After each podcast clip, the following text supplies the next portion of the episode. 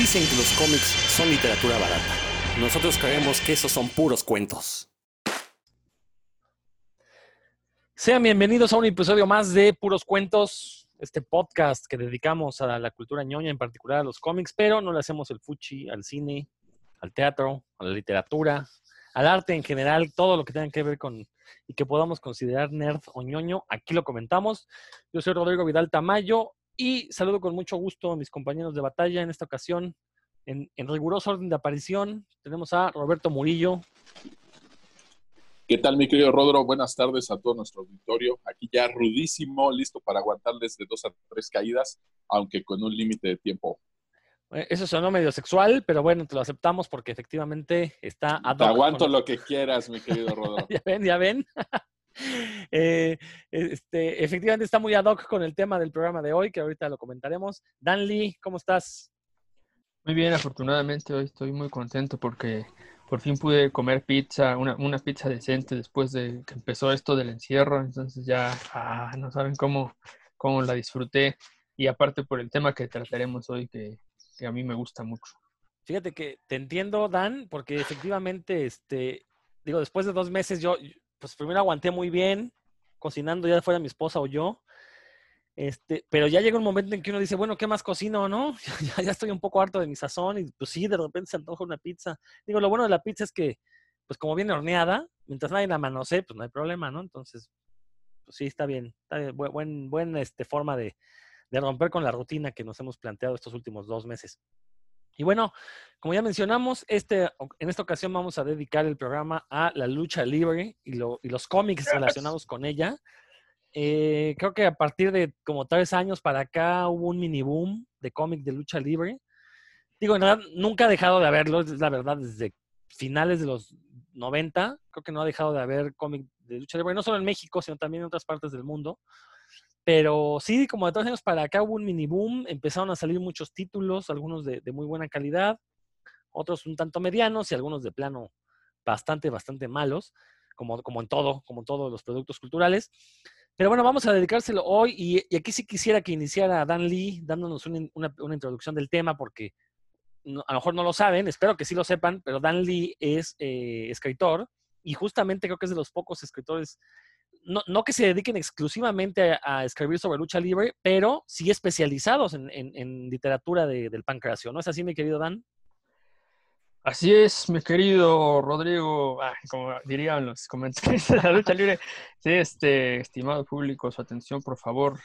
Eh, hoy vamos a hablar sobre un tema apasionante y que tiene mucho que ver con la, con la cultura y de alguna forma siempre ha estado relacionada desde hace mucho tiempo, no siempre, pero sí desde hace mucho tiempo, las historietas y la lucha libre han, eh, sí he dedicado mucho tiempo a, leer y a escribir sobre la lucha libre porque en, algún momento de mi vida me apasionaba mucho y pues ya este, ahora ya no tanto, pero sigue siendo un tema importante para mí. Em, yo aquí sí quisiera como que me ayudaran un poco con el análisis porque pues yo tengo unos puntos de vista que seguramente eh, ustedes los podrán profundizar.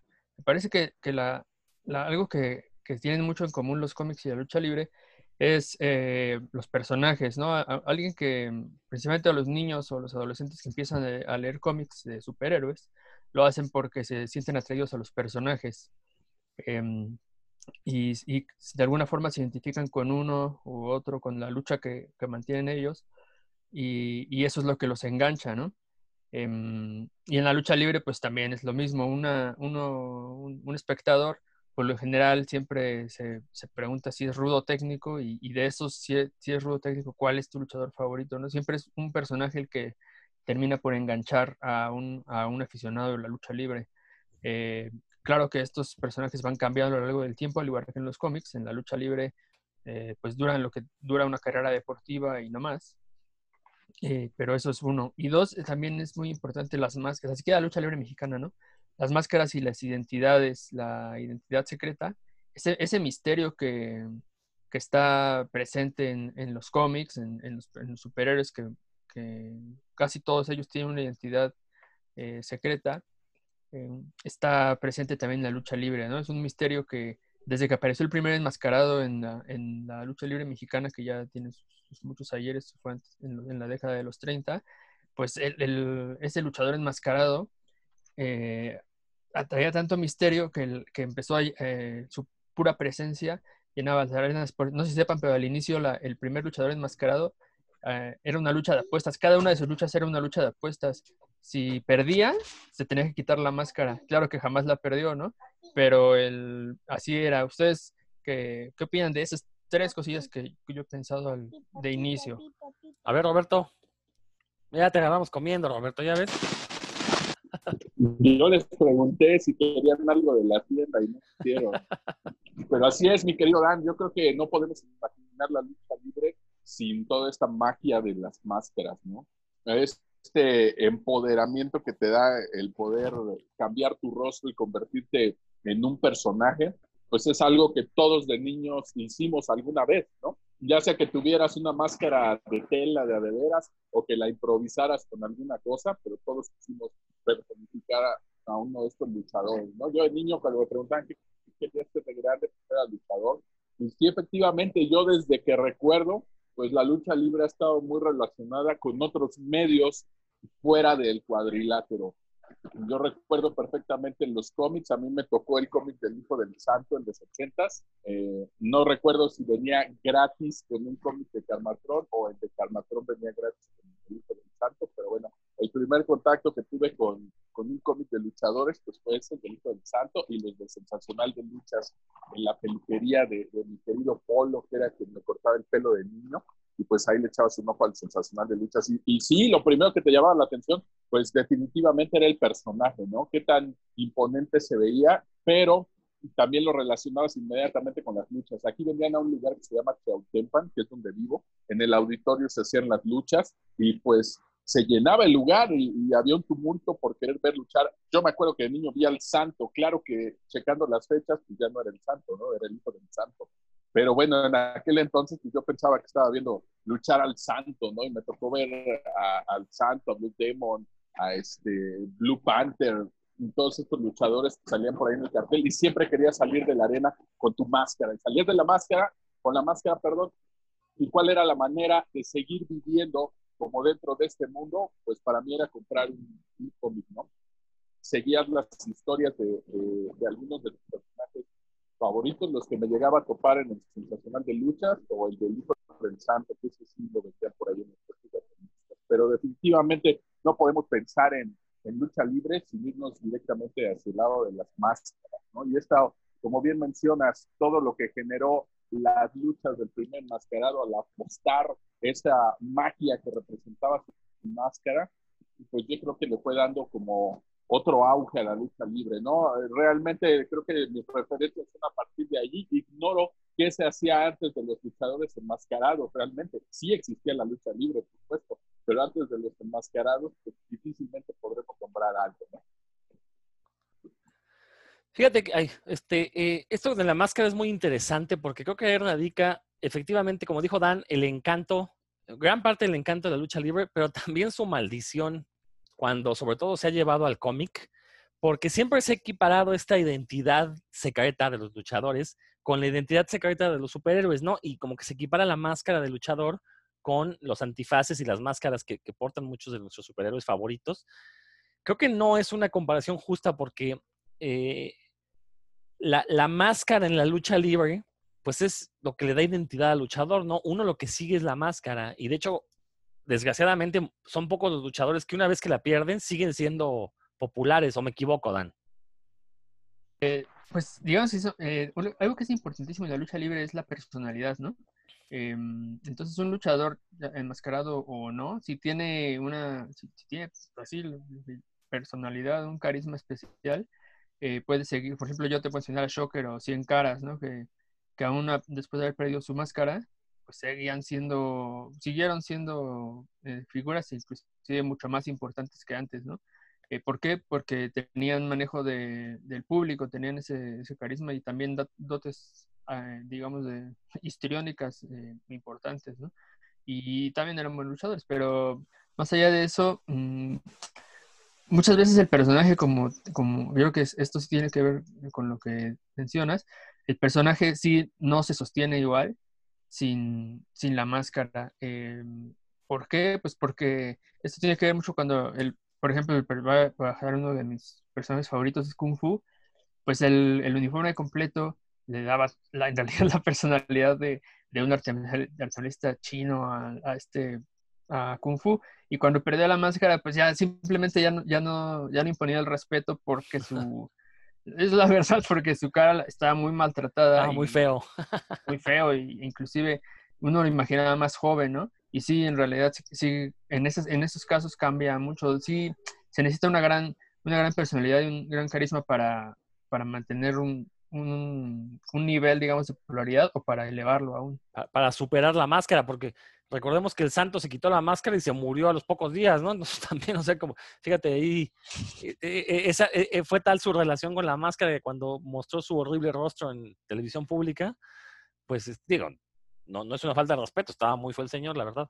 Este, y pues se murió, ¿no? Este, poco, un poco tiempo después, digo, no, no días, pero sí poco tiempo después. Pero a lo que iba es que no, no es justa la comparación de decir, es que la, la, máscara del hombre araña es similar a la máscara de Blue Demon, o sea, lo que oculta detrás. No, porque como bien dices, ¿no? La máscara es una personalidad de un personaje, valga la redundancia, eh, que, que a final de cuentas está interpretando un papel encima del ring. Digo, sí será un atleta, lo que quieran, se preparará muy bien para eso, pero al final de cuentas está haciendo una interpretación de un personaje, ¿no? Y eh, eh, mientras que en el superhéroe, pues podemos decir que, eh, al menos en el caso de los de DC, porque Marvel se, se cuesta aparte, pero la gran mayoría, la máscara es la personalidad real y sin máscara son estos este, disfraces. Es, es, lo que pasa con Batman, ¿no? Que Bruce Wayne es un disfraz y la, la, la verdadera personalidad es Batman. Pero bueno, este, filosofías del cómic aparte pues vamos a hablar un poquito acerca de eh, esta nueva oleada, esta nueva camada de, de, cómics de, de, lucha libre que han, que han ido saliendo, que va de la mano con otra moda que a mí no me está gustando y que, y que la verdad lo he dicho muchas veces. Eh, están saliendo cómics de, lucha libre, pero están saliendo con unos precios, la verdad, la verdad, bastante elevados. Y, creo que ha sido este, como una constante, y no solo de lucha libre, por ejemplo, la nueva este, edición de Calimán, que ignoro si ya terminó de salir, yo me quedé en el número 2, eh, salió a un precio altísimo, la verdad, para el número 2 le bajaron, lo cual creo que hace ver peor a la editorial porque te, entonces te da a entender que sí lo podían haber dado más barato y que simplemente inflaron el precio por alguna razón, pues para intentar hacerse ricos con el puro número uno, ¿no? A ver, Dan, Tírame, tírame. Aquí sí debo intervenir directamente porque ¿eh? yo, no, yo, yo aprendí mucho de, de eso con el cómic, con el primer número de Canek Jr., que hasta ahorita es el único que hay. Porque... Permíteme tantito, Dan, nada más hacer el paréntesis que Dan Lee es el escritor justamente de uno de estos cómics que yo creo que es el más decente de los que he leído, creo que es el más decente, el cómic de Canek Jr., cuyo número uno, la verdad a mí me sorprendió cuando lo leí porque por primera vez, bueno, no por primera vez en el cómic mexicano, pero tenía muchos años que en el cómic mexicano no me encontraba una historia tan aterrizada, tan sincera, y no lo digo porque esté Dan y porque Dan sea mi compañero, este, creo que Dan me conoce lo suficiente para saber que cuando algo no me gusta, digo que no me gusta y no me importa quién esté enfrente de mí. Eh, y la verdad es que el cómic de Canek es, fue una grata sorpresa e incluso me hizo olvidar el detalle del precio, ¿eh? porque no se me olvidó. Bueno, ya, ahora ya lo olvidé porque está buena la historia, pero no lo iba a dejar de mencionar. Ahora sí, Dan, disculpa. Gracias. Sí, fíjate, yo fui de los primeros que pegó el grito en el cielo. Pueden revisarlo ahí en mi, en mi historial de redes sociales cuando supe el, el precio del Calimán, ¿no? Y oh, esto es carísimo y bla, bla, bla, ¿no? Y bueno, una vez que, que ya me metí a la aventura de hacer cómic independiente, y hacerlo de, calidad, porque pues desde un inicio nos pusimos, el dibujante es Raúl Valdés, desde un inicio nos pusimos como meta, pues que no fuera en blanco y negro, nada, si, si, iba a ser blanco y negro porque era una propuesta estética, pues estaba bien, pero no, no, no para reducir costos, ¿no? Y, y también hacer un cómic que pudiera competir en calidad con lo que estaba, con Televisa, ya en resumen, ¿no? Con Smash. Eh, digamos que si se los vieras en el mismo aparador, pues no vamos a decir que vamos a ganar fácil, pero pues mínimo compitiéramos, ¿no? Y entonces cuando ya nos dimos a la tarea de buscar esa, esa calidad y obtener ganancias para los implicados, que somos cuatro los implicados, Canek Jr., Raúl Valdés, Everardo Ferrer y un servidor, eh, pues en realidad no podíamos darlos al precio que yo quería, ¿no? De hecho, sí que tuve que darme un agarrón con Raúl y ya que me empezó a hacer los números, porque él le sabe más a eso que yo, empezó a hacer los números y dijo, mira, si queremos que sea sacar más números y que esto nos sirva para imprimir el otro y que el otro sea ya, nos vayamos acercando al precio que tú quieres manejar, pues este es el precio que vamos a tener que utilizar.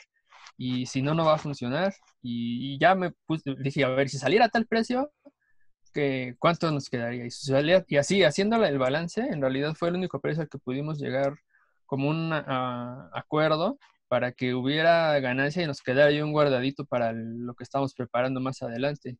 Entonces, pues ya me tuve que tragar mis palabras con respecto a lo de Calimán, porque me di cuenta que no era tan, tan, los precios no estaban tan padres como yo creí, ¿no? Sí había que, si, si queríamos con, eh, recuperar la inversión, no solo recuperarla, ¿no? Sino tener ganancia y tener como un colchón para el siguiente número, pues iba a ser el precio que teníamos que manejar y no había otra opción. Y así tuvo que ser, mi buen Rodro.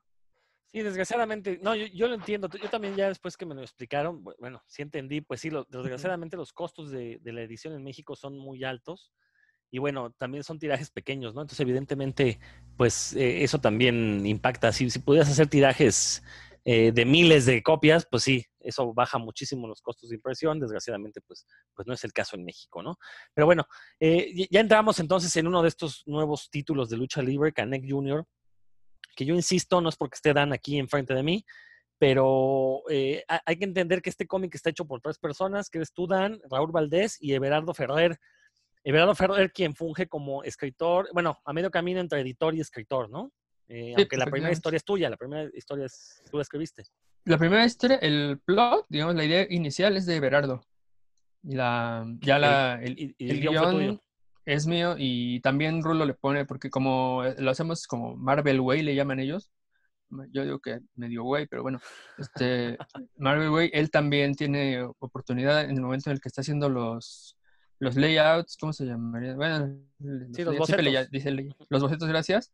Este, él, él modifica el guion, ¿no? Le dice, no, aquí para darle más dinamismo, aquí menos viñetas, etcétera, porque él es, pues es el máster, ¿no? Y de, de la narrativa en este caso, ¿no? en eso él sí siempre me termina dando clases a mí. En, obviamente en la estructura dramática y diálogos, pues, pues, ya es mi trabajo, ¿no? Pero sí. No, pero este mencionaba tu papel y el de Berardo porque obviamente los dos son, pues son personas aterrizadas, son personas que sobre todo que conocen el tema de, la lucha libre.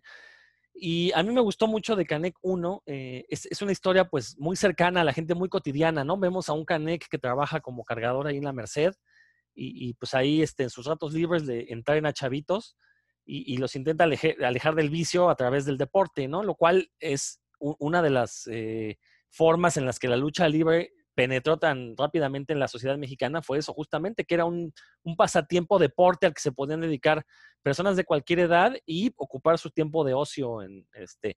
Eh, pues aparte de generando la disciplina que todo deporte otorga, pues también haciendo ejercicio, ¿no? Eh, entonces, eso la verdad es que se me hizo muy real, me gustó mucho y sobre todo el lenguaje que manejaste en los diálogos, que eso sí te lo dije después de haberlo leído, es un, lenguaje muy real, de, veras la gente habla como tal como escribiste, ¿no? No nada más, no, no le pones ahí este, exclamaciones fuera de, de, toda realidad, ¿no? E, eso, la verdad es que eso me encantó. Eh, incluso pues sí, la gente que nos está escuchando, den una oportunidad al cómic de Canek. Es, es, una cosa muy diferente a lo que hemos leído de, de, cómic de lucha libre, porque no, no, son no son las historias del, perdón, las aventuras del enmascarado contra el enemigo en turno, ¿no? Aquí es básicamente una historia costumbrista con un personaje que se dedica a la lucha libre. No es un superhéroe enmascarado, hasta ahorita. No sé si después lo vaya a hacer, pero por lo menos, y eso la verdad es que es una visión muy fresca para el cómic de luchadores en México, porque, y, creo que aquí Roberto no me va a dejar mentir, creo que la mayoría de los intentos de hacer cómic de lucha libre, la gran mayoría han querido convertir al luchador en un superhéroe, ¿sí o no, Roberto? Así es, bueno, todos se van con esta pinta, de hecho la gente tiene esta idea de que los luchadores en México son como nuestros superhéroes reales, ¿no? Y que los podemos ver en el ring y pues no nada más alejado de la realidad siempre les he planteado esta idea, como ya lo mencionabas hace rato, que están más cercanos eh, en su trama, en sus cómics y hasta en sus películas, a ser un, un, vigilante como Batman sería lo más cercano que a ser un superhéroe, ¿no? Y cuando les han querido dotar de, de estos atributos es cuando de repente la historia se nos hace ya muy verosímil, ¿no? Se salen de, de toda proporción. Pero pues para no salirme tanto, pues yo voy a dar ya nada más unas líneas por ahí de, de Canek Jr. Y una de las grandes virtudes que le veo es que cuando tú lees estos cómics de superhéroes que tienen 10, 12 años para acá, pues las primeras páginas son una explicación súper extensa del origen, ¿no? Tratan de darte el origen del personaje, de cómo dio, o su máscara, o sus poderes, etcétera, etcétera, y tienden a alargarlo mucho y pues tiende a ser aburrido en la mayoría de los casos. Muy pocos la han librado de eso. Y pues en el cómic de Canek no, no sucede eso, ¿no? Realmente no necesitas muchas páginas para entender quién es, qué hace, a qué se dedica y pues cuál va a ser su personalidad a lo largo de esta historia, ¿no? Y cabe también mencionar que este número es autoconclusivo, aunque es de grapa, pues no es una historia que se quede en el eterno continuará, lo cual se agradece mucho porque ya hemos platicado en otras ocasiones de todos estos cómics que llegan a imprimirse en grapas, llegan al número 2, al 3, y pues nunca completan la historia y, ya quedan bailando, ¿no? No se vuelven a, a editar más números. Algunos con, con, más fortuna pues llegan a tener más números. Sin embargo, aquí se nota que pues sí hay una planeación en este número para que sea autoconclusivo, pues no te quedes a la mitad de, de la historia sin saber qué onda, ni el típico cliché de que va avanzando la historia y al final, ¡pum!, se presenta el, villano, ¿no? Y continuará, nos vemos en el próximo número. Entonces, esto es algo que la verdad, al menos por mi parte, pues se agradece, se agradece muchísimo. Además de este, de este número que salió ahí de, de pues también ya habíamos mencionado por aquí, me tocó mencionar en, en otro programa, el de Segunda Caída, eh, que también participa con una historia aquí mi querido Dan Lee, y del cual también les hice una breve recomendación. No tengo el de primera caída, que es el de Arcom. En el de primera caída participa también mi querido Rodro. Me gustaría criticar también por ahí su historia, pero pues esa no la he leído, solamente me tocó leer, me tocó leer el 2. Entonces también muy recomendable eh, lo que aparece ahí en segunda caída. Échenle un ojo a lo que escribe mi querido Dan. No me dejarán mentir cuando les digo que es una historia muy cortita, dentro de esta antología, pues luego, luego se le nota el colmillo que tiene como narrador y el hacer una historia redonda, aunque sean pocas páginas. Eh, yo te paso la copia de primera caída, Roberto, en cuanto podamos vernos, no te preocupes, yo te la llevo. Este, para que ya la puedas leer. Y qué bueno que lo mencionaste, este díptico hasta el momento de primera caída y segunda caída. Estamos a la espera de la tercera caída todavía. Eh, yo todavía no he podido leer el segundo. Como bien dices, tuve una participación en, la primera caída. También Dan, bueno, Dan directamente no, pero alguien adaptó uno de sus cuentos. Y entonces Dan es hasta ahorita el que ha aparecido en ambas caídas. Eh, estos cómics fueron una iniciativa de Mario González de, Arcom. Eh, la verdad es que él no, no, tenía muy claro qué quería. O sea, que sabía que quería hacer una antología de cómic de lucha libre, pero en realidad nunca nos dijo a los escritores, este, enfóquenlo hacia tal o cual aspecto de la lucha libre, ¿no? Y al menos en primera caída, porque segunda no lo he leído, eh, el, primer sorprendido fue él porque dice que básicamente todos nos dedicamos al aspecto social de la lucha libre, o al menos la mayoría, entregamos historias donde se veía el impacto social de la lucha libre. En mi caso, eh, yo lo que hice fue pasar a cómic una anécdota que me tocó ver una vez que fui a la Arena Coliseo. Había, este, bueno, estaban las luchas, ¿no? y me tocó estar casi hasta arriba los que conozcan la Arena Coliseo es como un embudo, ¿no? Es, este, es, una, es un edificio muy alto, entonces las gradas uno ve hacia abajo y en el mero centro pues está el ring. Entonces la verdad es, una vista muy padre, la verdad, sobre todo cuando los luchadores les da por volar, es bastante padre estar desde arriba, pues se ve muy bien como estos, estos lances de los luchadores, ¿no? Entonces me acuerdo que junto a, eh, fui con la que en ese entonces era mi novia, y, y cerca de nosotros había un señor que toda la función se la pasó mentándole la progenitora a los rudos, pero, pero, o sea, de veras yo estaba sorprendido. Nada más se sentaba entre los descansos entre lucha y lucha, pero en cuanto empezaba la lucha se paraba y, y no les recordaba de todos los rudos. Y si eran mujeres, no, pues a las rudas eran los mismos insultos, pero en femenino, ¿no? Entonces la verdad es que, bueno, primero me dio risa, ¿no? Que estuviera tan, pues, tan, tan apasionado gritándole leperada y media, ¿no? A todos los rudos. Después me puse a pensar, bueno, a ver, seguramente este señor, pues a lo mejor es único desfogue en toda la semana, ¿no? Ir a mentarle la madre a los rudos. Y la verdad es que se me hizo una cosa maravillosa. La verdad es que dije, o sea, qué, padre que, o sea, el señor, bueno, yo no, sé, ¿no? Pero quiero pensar que en lugar de pegarle a su esposa, pues iba y le mentaba la madre a los rudos, lo cual me parece un, desfogue mucho más sano, ¿no? Y, que aparte para eso es la lucha libre, ¿no? Porque a final de cuentas sabemos perfectamente que lo que estamos viendo en el, en el ring, pues no son luchas que donde de veras pues ganen los mejores, ¿no? Ya hay un cierto guion por detrás. Este, entonces ya están, digo, creo que arreglado es una palabra muy fuerte, pero bueno, ya se sabe de antemano quién debe ganar, todo ese tipo de cosas. Pero que haya gente que de veras se lo tomen tan en serio y vaya a, hacer esta catarsis, que de hecho es el, nombre de mi historia, catarsis, la verdad es que a mí me sorprendió muchísimo, ¿no? Entonces, la verdad, lo que hice fue, pues, darle un contexto a la idea de este señor y hacer una pequeña historia con esto. Eh, y el resultado, bueno, está en primera caída, un cómic que todavía lo pueden encontrar directamente con Arcom Producciones, así lo encuentran en Facebook, Arcom Producciones. Eh, y en algunas tiendas, bueno, ahora que se puedan, ahora que vuelvan a abrir las tiendas de cómics, también lo pueden ahí encontrar, que también es un cómic que me parece que sufre de este defecto del, precio alto. En su defensa, eh, Primera Caída tiene más páginas y es una edición con lomo.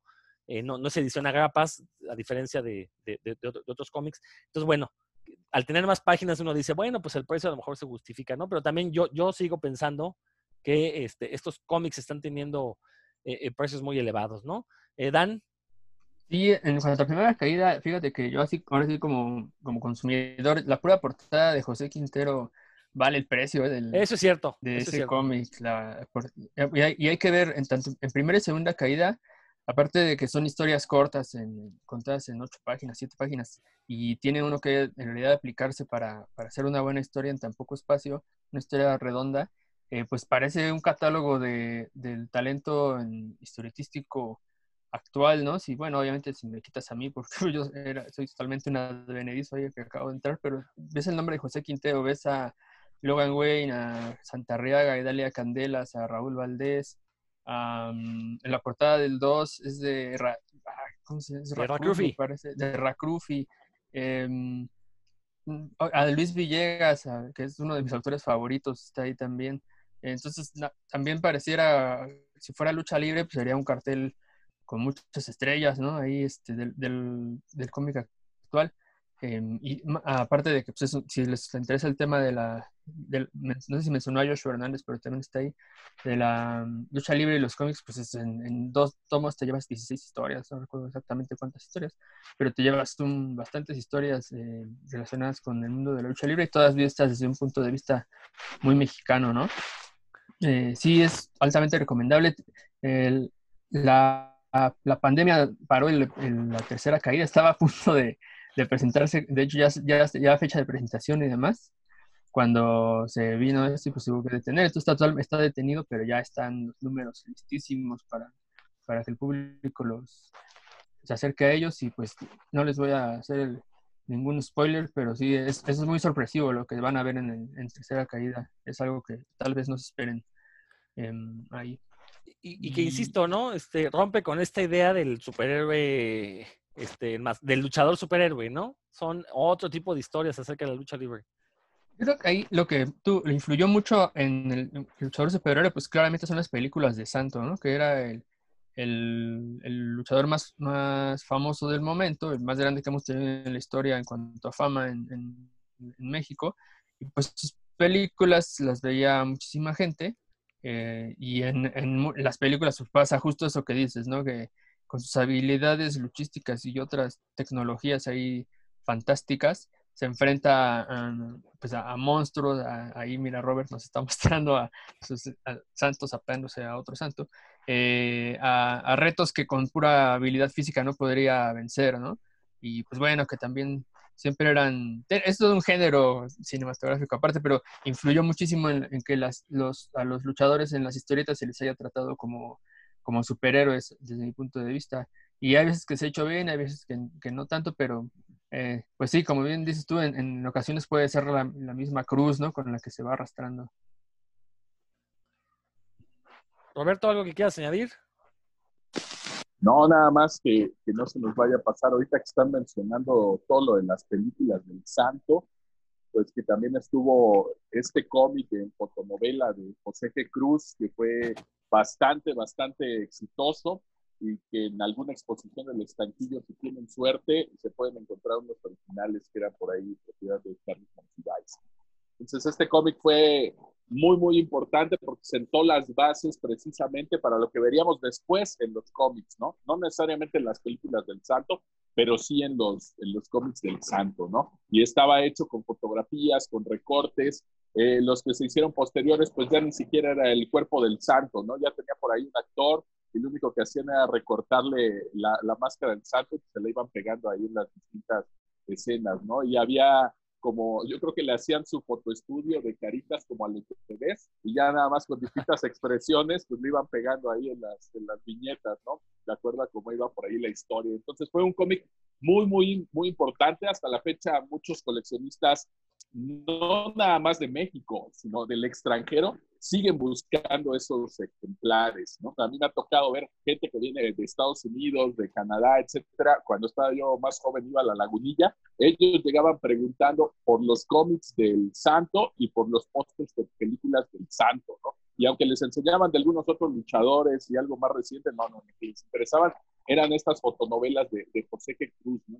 Tuvo una relevancia eh, que yo creo que no se esperaban ya en algún programa platicaremos, alguna vez habríamos tocado brevemente que la fotonovela pues, es la, verdadera aportación al cómic mundial que hace México, y pues con esta de José G. Cruz, híjole, se aventó, digo, algunas historias, obviamente yo no he leído todos los números, eh, no, no es de mi época, pero lo poco que he leído, de repente hay algunas que son muy simples, hay otras que son un poquito más intrincadas por ahí, pero este, pues yo creo que la relevancia fue para el medio y la técnica con la que los estaban produciendo, ¿no? Y cómo presentar a estos personajes y hacerlo de una manera, pues, tan novedosa para ese momento, ¿no? Entonces no quería que se me fuera ahí esta parte donde mencionan las películas sin mencionar este cómic.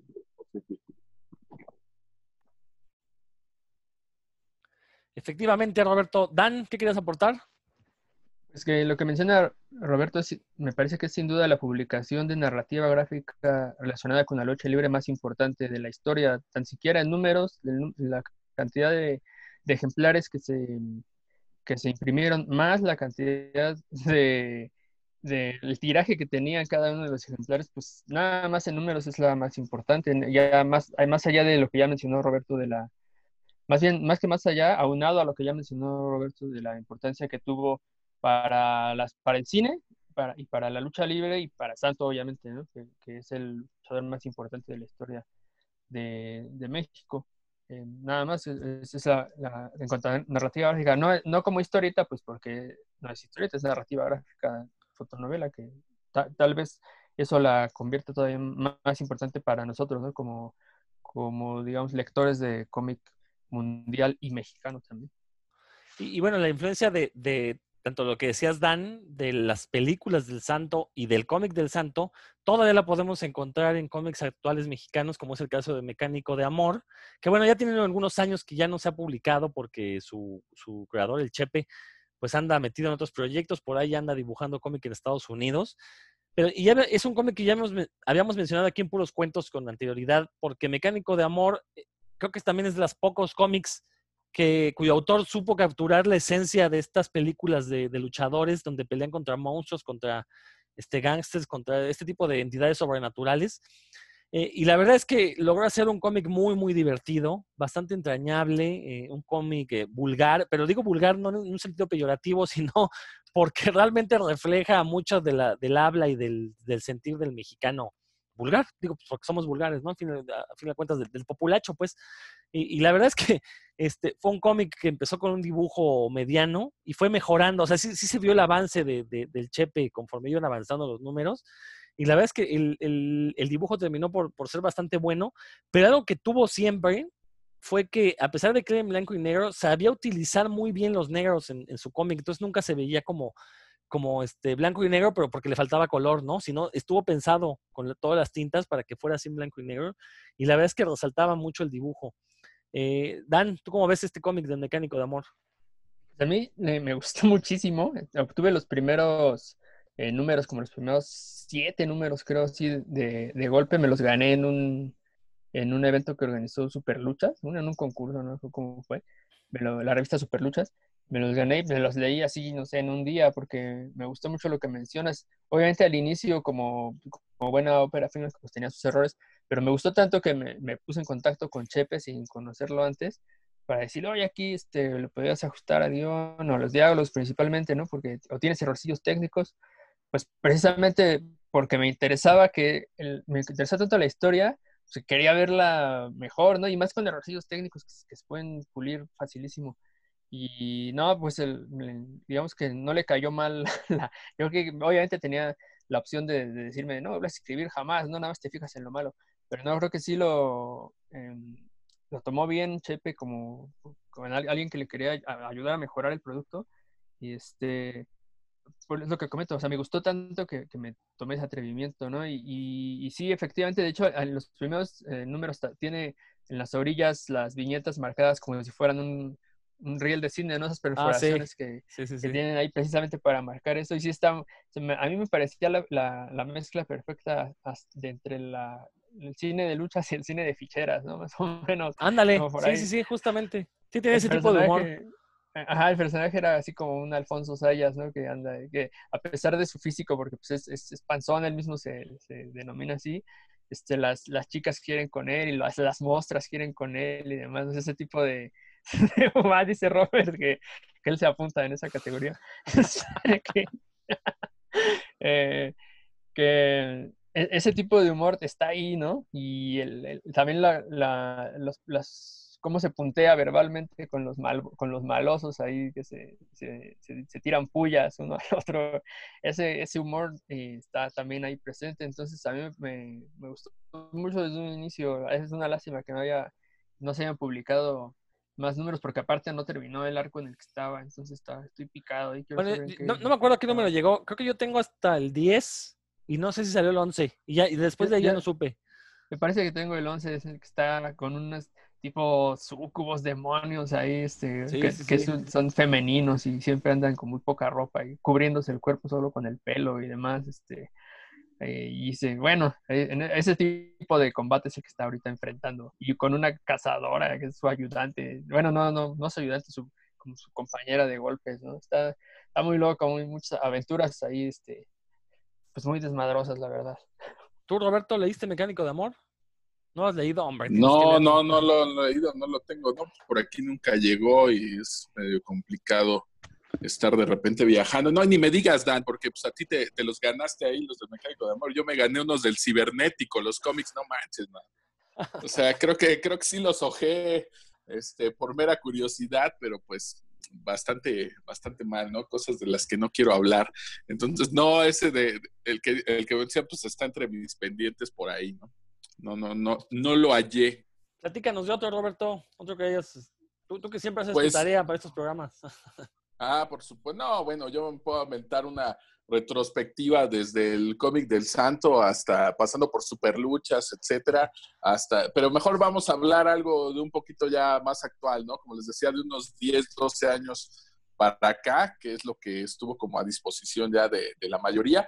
Y pues uno de los que me impactó gratamente pues fue un cómic que se llama República Lucha, que salió por ahí en el 2007. Y bueno, la premisa es que eh, de repente tuvieron tanta importancia los luchadores que empezaron a formar clubs y estos clubes se fueron haciendo más grandes, más grandes, más grandes al grado de que llegaron a tener clubs de rudos, de técnicos y de repente ya había 47 millones de mexicanos portando su máscara y de repente estando ya registrados por el gobierno porque reclamaron, ¿no? Tiene, tiene muchos aspectos sociales que están padres, ¿no? Empezaron a usar la máscara, después la reclamaron como su verdadera identidad.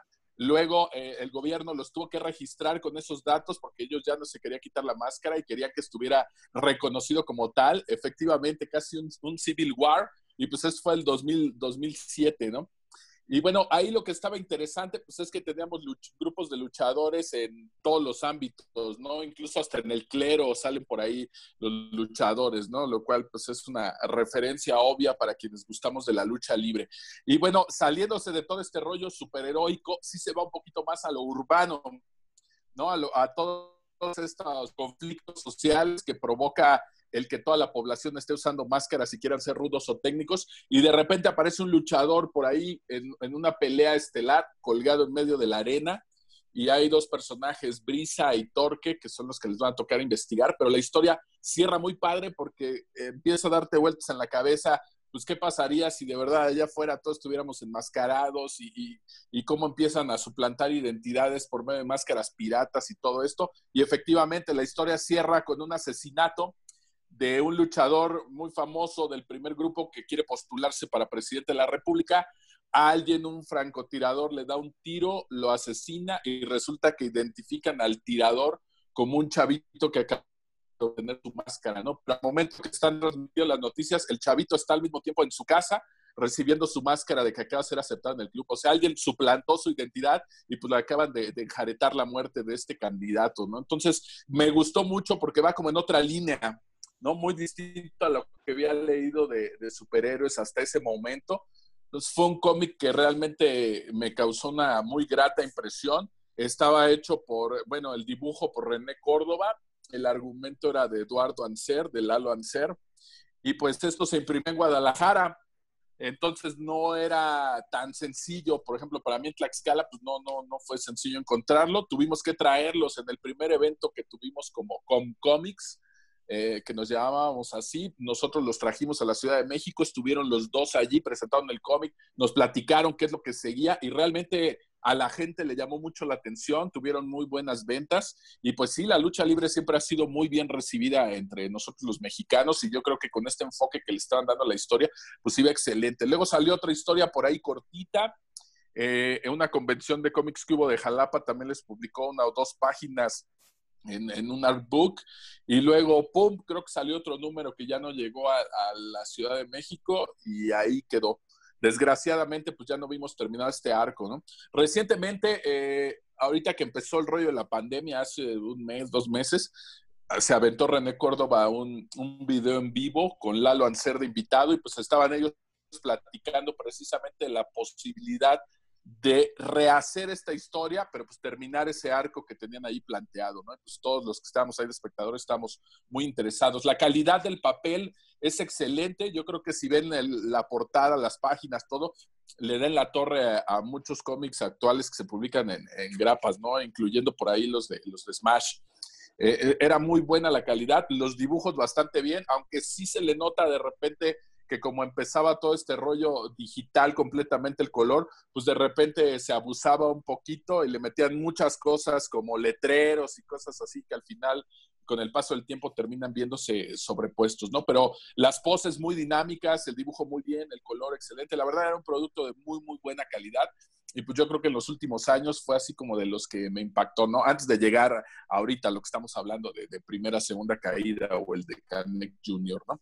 Pero pues ese es el que les quería yo platicar y pues todavía se lo encuentran, creo que por ahí lo subieron en digital, anda, anda gratuito, entonces se lo pueden leer por ahí también digital a quien les interese y pues van a ver que la premisa es algo bastante interesante para lo que se hace normalmente con cómics de luchadores.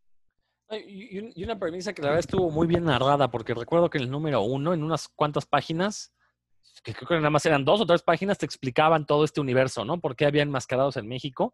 Muy bien contado porque era bastante creíble y ya a partir de ahí empezaban a armar su historia de, misterios. Desgraciadamente, como bien dices, no terminó y pues nos dejaron a varios en ascuas, ¿no? A varios de los que lo seguíamos.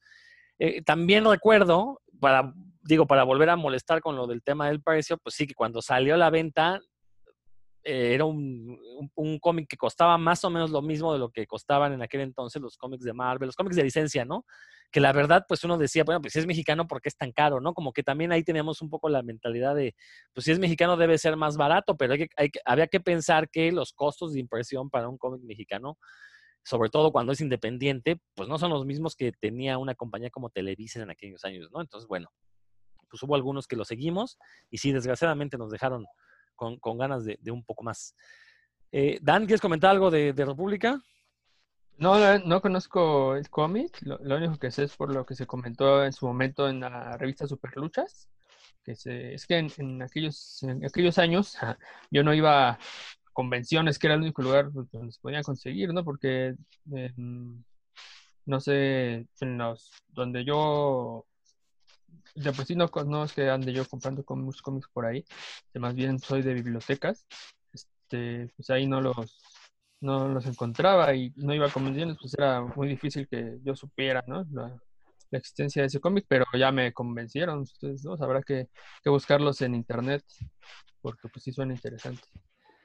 Y bueno, ya más para hacia acá, hace como tres o cuatro años, no, dos o tres años, eh, la editorial Chido Comics, una editorial estadounidense, pero llevada por descendientes de mexicanos, se aventó a lanzar un, algo que ellos llamaron el Luchaverse o el universo de luchadores, eh, que la verdad yo no he tenido oportunidad de leerlo. ¿Tú ya los leíste, Dan? Ah, bueno, nada más explicar rápidamente qué consiste este Luchaverse. Pues fueron como números especiales dedicados a luchadores. Por ahí este, salió bueno, unos personajes originales que se llaman Lucha Bros, pero sacaron cómics de Tinieblas, de Conan, de Solar y Superastro. Y la verdad es que las portadas son magníficas. Yo no he tenido chance de leerlos porque la verdad vi que los vendían aquí en México, pero estaban muy, muy caros y dije, no me voy a aventar a comprar algo así si, si está malo. Mejor me espero que alguien me diga qué tal. Pero aquí me dice Dan que ya los leyó, entonces platícanos un poquito acerca de este Luchaverse. Sí, pues mira, los, todos son luchadores reales. Los Lucha Brothers, Penta 0M y, Rey Fénix, sí son, son luchadores ah, mexicanos, oriundos del Estado de México y son, pues, en, de los luchadores actuales, actuales, o sea, que están rompiéndose la jefa ahorita, pues son lo, de los mexicanos más conocidos a nivel mundial, han luchado en Estados Unidos, en Japón. Son figuras en Japón, Estados Unidos y en el circuito independiente de México y, son muy demandados, son de esos que tienen trabajo por todos lados. Eh, lo que quiso, lo que eh, al inicio de, de Chido Comics, eh, todos los luchadores que aparecen ahí son este, Rey Mysterio Jr., hay un cómic de Rey Mysterio Jr., otro de Tinieblas Jr., otro de los Lucha Brothers, otro de Solar y Superastro y otro de Conan and, the Ambassadors, así se llama, Conan and the Ambassadors. Eh, todos esos luchadores, eh, digamos que los, los, seleccionaron porque todos son representados en Estados Unidos por una empresa que se llama Masked Republic, la República Enmascarada. Entonces, cuando luchan allá es la empresa que los, que los representaba en ese momento, porque creo que Rey Mysterio ya se cambió de empresa, bueno, es irrelevante, ¿no? El punto es que que hicieron como sinergia con el Chido Comics para, para la primera, los primeros eh, números, esperando que se estableciera el universo y ya pues después integrar a otros luchadores, ¿no? Que ya no fueran de Mass Republic. En este caso, lo que, digamos que es muy ambiciosa su, la idea de Chido Comics, que, que los son Marco, ah, no recuerdo los, ahorita les busco el nombre de los autores, Marco López y Iván, ah, ¿cómo es que no lo tengo aquí? Iván Plaza, son los de los los originales, digamos los de la idea y guionista originales, eh, pues la idea es hacer como un, un, universo tipo Marvel, como el Marvel original en el que hay varios personajes y interaccionan, tienen, interactúan entre ellos y, este, y, lo que hacen unos afecta a los otros y se relacionan, ¿no? es básicamente la idea. Y cada título tiene como un tono diferente. Por ejemplo, Rey Mysterio Jr. es aventura con, algo de fantasía. Recuerda mucho a los, a los cómics de G.I. Joe, aventuras tipo Indiana Jones, así en la selva. A, mí me recordó mucho al fantasma que camina, porque es un personaje legado, ¿no? Que, que por medio de un tótem obtiene poderes. Ese sí, eso, como, todos ellos son fantasía, eso sí. Eh, son, todos tienen poderes sobrenaturales o los están buscando, como los Lucha Brothers, que son eh, Penta 0M y Ray Phoenix son unos chamaquitos que desde, desde niño les encantaban los deportes y las artes marciales y querían ser los mejores en todo. Y uno de, el, nada es que uno, uno era el técnico y otro el rudo, ¿no? Como siempre, pues son hermanos, entre ellos se cuidan. Y Penta, que él quiere ganar como de lugar, es el rudo, descubre por ahí una forma como de mejorar sus habilidades, pero, pero no entrenando, ¿no? Sino como por una cosa mística. Y entonces es lo que están buscando ellos dos, obtener ese, no recuerdo si es un medallón o algo así, para, para mejorar sus habilidades, ¿no? Ese es el, por ahí va esa historia. de hecho, se siente como un videojuego ese cómic, como que van subiendo de niveles y, y, le pegan a muchos malos y así se siente como, como un videojuego de esos viejitos en los que ibas avanzando por la calle pegándole a medio mundo, ¿no? El de Tinieblas Junior es, es un cómic más tipo Batman, en el que Tinieblas anda solo, bueno, con Alush obviamente, ¿no? Tinieblas Junior también es heredero de, de, una, de, una, de unos poderes y él lo que hace, él, es como el guardián del mundo de los monstruos, creo que así le llaman, el mundo de los monstruos es como un mundo subterráneo, eh, el reino de los monstruos. y, la, y el mundo de los humanos. Él es el guardián, ¿no? Como solo hay una aventura, pues no sabemos qué es lo que sucede entre uno y el otro. Ahí está, Roberto está, nos está retando. Haciéndote la de pedo. No, sabe lo que hace, porque yo soy Iron Fist. este, ah, dice que a Rodro, ¿ya ves? Ah. Bueno, eh, y él... No, Héctor, Héctor que no quiere entrar aquí a, ah, a, conectarse, tuvo miedo. ah, está bien, Este, ya se olvidó que ya sí tiene las Junior, él es el, el, el guardián, El que impide que los monstruos entren al mundo normal. Y él es muy buen amigo de, Rey Mysterio Jr., según lo que se sabe aquí, y se llevan mal con Conan. Con, por alguna razón, eh, Tinieblas Junior no le cae bien Conan. Conan es como, ese, ese, ese cómic me cayó mal, la verdad. Es, es como un comandante de, un grupo de, choque del militar, pues cómo no me va a caer mal, ¿verdad? Y este, eh, y le, anda dando órdenes a, los otros luchadores porque quiere, eh, el, de alguna forma se despertaron, hay unos, unos monstruos terribles y él quiere armar un grupo como de defensores sobrenaturales que le, que le ayude a su, a su grupo de militar a, detener a estos que se llaman los antiguos, por cierto, Rodrigo, los, los estos monstruos malvados que despertaron. Habrá que ver, habrá que ver si van para allá.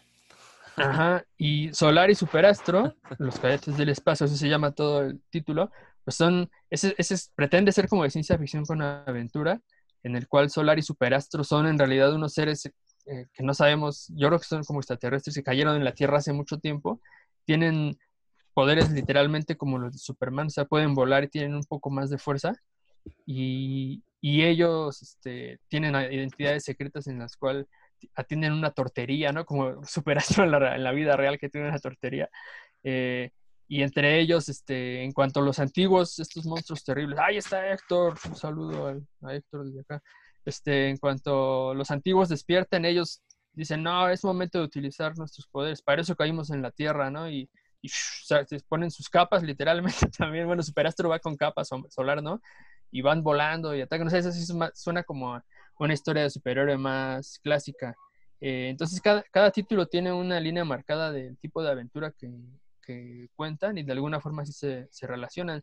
A mí lo que me gustó mucho de Luchaver son los diálogos. Este, el autor, este Marco López, sí se, se da, tiene su maña para para que cada personaje tenga una forma especial de hablar y sí los puedas distinguir uno, uno del otro. inclusive en el de Solar y Superastro, que son dos, dos, personajes principales que son similares en cuanto a características, los dos llegan al planeta al mismo tiempo, tienen poderes parecidos, inclusive ellos hablan diferente, Lolo se ve que, que Solar es más serio y Superastro sí le gusta el relajo, ¿no?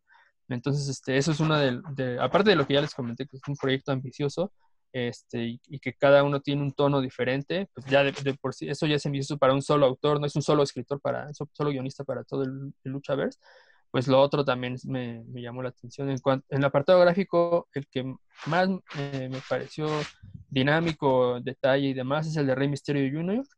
Y hasta ahí, en realidad, el de Conan, por ejemplo, sí de plano no, no fue de mi agrado y los otros están cumplidores, pero el, el, que está más dinámico y se apega mucho más al físico y movimientos del, luchador es el de Rey Mysterio Jr. Y algo importante también es que declararon en, su momento cuando lanzaron el proyecto que de la venta de los cómics también hay, es un porcentaje para los personajes, bueno, para los luchadores, ¿no? Entonces no nada más están este, explotando sus personajes, sino que también están obteniendo ganancias con, con cada cómic que compren de, de Luchaverse. Muy bien, le damos la bienvenida a Héctor, a, quien le pedí que se uniera aquí al programa porque Roberto anda diciendo que eres un pusilánime. Entonces, ¿qué le vas a responder, Héctor? no, antes que nada, un saludo a todos los que nos están escuchando. Una disculpa, lo que pasa es que me tocó la pelea estelar. Lo bueno es que la terminé en dos caídas y por eso estoy aquí rápidamente. Y Roberto, este. O sea, te echaste un rapidín. Está bien. También, también. Este, y, y Roberto, pues ya me trae en salsa, entonces, este. Ya le dije que, la salida del metro Valderas. Yo, no quiero ver qué va a pasar cuando, cuando se acabe esta pandemia. Ya podamos juntarnos y a ver, quiero ver que ambos pongan este, acción en donde pusieron las palabras, ¿eh? Oye, pero Roberto, creo que no viene al DF, bueno, a la Ciudad de México ya ni, ni por equivocación, pero pues aquí estoy, ya sabe dónde encontrarme. Bueno, Héctor, este, si nos quieres comentar de algún cómic de lucha libre que quieras comentar, y de una vez los quiero apalabrar porque, miren, no, están ustedes para saberlo, pero tengo que grabar otro podcast acabando este. Entonces, que Héctor nos platique alguno y les parece si hacemos una segunda parte la siguiente semana, porque creo que ahí vi que Roberto enseñó varios cómics de los cuales no hemos mencionado. Eh, entonces, pues, no, no diré cuáles para que sea sorpresa, pero hay que hablar de esos cómics también, ¿no? Este, entonces, este, esta, esta será la primera parte, la siguiente semana nos aventamos una segunda parte, pero no quiero dejar que este, a Héctor sin participación porque siempre nos, nos, nos muestra cosas ha- harto interesantes. A ver, Héctor, venga de ahí. Este, bueno, pues ya traía yo preparado un cómic, pero si va a haber segunda parte, pues entonces les platico un poco de mi experiencia con los cómics Venga. de lucha libre. Este, a mí me tocó esa época en, lo- en inicios de los noventas, en donde había una historieta que se llamaba Sensacional de Lucha Libre, este, la que ya tenía existencia, creo que a mediados de los 80 ya existía, pero agarró precisamente como, como su fuerte cuando el boom de la lucha, este, cuando Televisa empezó a, a transmitir estas este, peleas de la Arena México, precisamente en épocas este, de Atlantis, de Octagón, de, de Máscara Sagrada, de Fuerza Guerrera. Entonces, la verdad es que para mí son bastante importantes porque a la par de que yo veía estas luchas, pues leía estas historietas que creo que, que en su tiempo no eran como para, para tan niños, porque pues ya venían este, pues, algunas escenas por ahí subidas de tono, digo, para niños. Ah, creo que ya después, ah, este, al tiempo, las hicieron hasta peor, pero en ese entonces, bueno, pues ya estaban, ya eran medio pícaros los, los luchadores y cosas así, pero para mí eran como, como la mitología, como, como enterarme de lo que pasaba. No sé si, si lo que contaban en este sensacional de lucha libre era real, pero para mí le daba este, como, un, como la salsita de lo que yo veía en, la televisión, porque por ejemplo pasaban este, historias de, de por qué el Rayo de Jalisco se había peleado con 100 caras, ¿no? O por qué este, Fishman tenía esta este, rivalidad con The Killer y cosas así.